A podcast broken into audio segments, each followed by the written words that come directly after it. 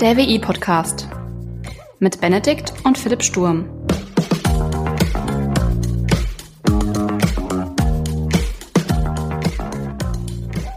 Hallo und herzlich willkommen zur 29. Folge des WI-Briefings. Mein Name ist Benedikt und ich beschäftige mich in diesen WI-Briefings mit Themen aus dem Bereich Informatik und auch Schnittstellen zum Bereich Wirtschaft. Gerne nutze ich dabei auch die Gelegenheit, um über Themen zu sprechen, mit denen jeder irgendwie zu tun hat, aber sich vielleicht selten darüber Gedanken macht, wie das eigentlich genau funktioniert. Wie zum Beispiel die Hardware in unseren Computern. Im heutigen WI-Briefing soll es genau darum gehen. Genauer um das Thema Arbeitsspeicher. Im letzten WI-Briefing zum Thema Hardware haben wir uns die CPU angeschaut, also den Prozessor eines Computers. Dort habe ich das Thema Arbeitsspeicher auch schon angeschnitten und erläutert, wie die CPU unter anderem mit Arbeitsspeicher arbeitet. An dieser Stelle könnt ihr gerne nochmal reinhören. Das war WI Briefing Folge 25. Heute möchte ich das Thema Arbeitsspeicher nochmal etwas allgemeiner beleuchten. Klären wir also zunächst einmal im Allgemeinen, was ist Arbeitsspeicher denn überhaupt? Arbeitsspeicher, auch als RAM bezeichnet, kurz für Random Access Memory, ist eine Computer-Hardware-Komponente, die als temporärer Speicherplatz für Daten und Programme dient. Der Arbeitsspeicher ermöglicht es der CPU, schnell auf Informationen zuzugreifen, die während des Betriebs benötigt werden. Im Gegensatz zum Festplattenspeicher ist der Arbeitsspeicher flüchtig. Das bedeutet, dass die gespeicherten Daten nach dem Ausschalten des Computers wieder verloren gehen. Stellen wir uns einfach mal vor. Ich bin eine CPU. Die Kleidung an meinem Körper ist der CPU-Cache. Also der in die CPU integrierte Speicher. Und mein Kleiderschrank ist der Festplattenspeicher. Dann ist der Arbeitsspeicher der hoffnungslos überfüllte Stuhl mit einmalig getragener Kleidung, die ich, naja, vielleicht nochmal anziehen möchte, oder auch einfach eine temporäre Ablage, wenn ich Kleidung wechseln möchte. Abgesehen davon ist Arbeitsspeicher nicht nur als Ablage hilfreich, sondern Arbeitsspeicher ist auch noch verdammt schnell, also verglichen mit Festplattenspeicher. CPU-Cache hat Latenzzeiten im einstelligen Nanosekundenbereich, Festplattenspeicher im unteren Millisekundenbereich. Arbeitsspeicher befindet sich tatsächlich im zweistelligen Nanosekundenbereich, ist also wirklich, wirklich schnell. Bezogen auf mein Beispiel, der Stuhl mit den Klamotten steht im selben Raum wie ich und mein Kleiderschrank hingegen am anderen Ende der Straße. Arbeitsspeicher wird an bestimmten Größen gemessen und anhand dieser Größen bewertet. Eine wichtige Größe ist die Geschwindigkeit des Arbeitsspeichers. Gemessen wird die Geschwindigkeit in der Regel in Megahertz. Schneller Arbeitsspeicher kann Daten, die von der CPU oder der Festplatte kommen, sehr schnell im Arbeitsspeicher ablegen und wieder abrufen. Für die CPU bedeutet das, dass sie umso schneller wieder rechnen und arbeiten kann, umso schneller der Arbeitsspeicher arbeiten kann. Also muss sie weniger Zeit darauf verschwenden, auf den Arbeitsspeicher zu warten, denn CPU-Zeit ist ein sehr wichtiges und sehr begrenztes Gut. Die Geschwindigkeit von Arbeitsspeicher kann ich leider nicht so gut mit meinem Kleiderstuhlbeispiel erläutern. Die nächste wichtige Größe geht dafür aber umso besser nämlich die Kapazität des Arbeitsspeichers. An dieser Stelle kann ich sagen, ich habe nicht nur einen Kleiderstuhl, sondern ich habe sogar ein Kleidersofa. Das heißt, ich habe die Möglichkeit, meine Klamotten auf einem Sofa auszubreiten. Verglichen mit einem kleinen Kleiderhocker oder einem einfachen Stuhl ist das doch viel praktischer, weil ich viel, viel mehr Kleidung draufpacken kann. Wenn ich in kurzer Zeit sehr häufig meine Kleidung einmal komplett wechseln möchte, kann ich die neuen und alten Klamotten ganz entspannt auf dem Sofa parken und muss nicht die alten Klamotten erst zum Kleiderschrank zurückbringen, bevor ich die neuen anziehen kann, wie es beispielsweise beim Kleiderhocker der Fall sein könnte. Also ihr merkt, mehr Arbeitsspeicher ist also mehr gut. Wenn das doch so einfach ist, warum haben wir in unseren Laptops und Desktop-PCs nicht einfach richtig, richtig großen Arbeitsspeicher? Der Grund war früher einfacher, als er das heute ist. Hä? Was soll das denn heißen? Naja, um das zu erklären, gibt es hier ein bisschen CPU-Geschichte. Noch bis vor einigen Jahren waren in den meisten Rechnern 32-Bit-CPUs verbaut.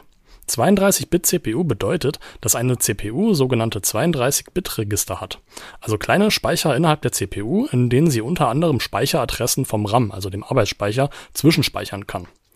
Wenn eine CPU Anweisungen von einem Programm ausführt und bearbeitet, möchte sie unter anderem auch Arbeitsergebnisse irgendwo abspeichern, um gegebenenfalls nochmal damit arbeiten zu können.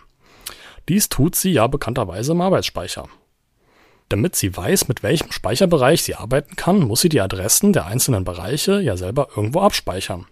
Und das tut die CPU in einigen ihrer Register, welche bei einer 32-Bit-CPU eben 32 Bit groß sind.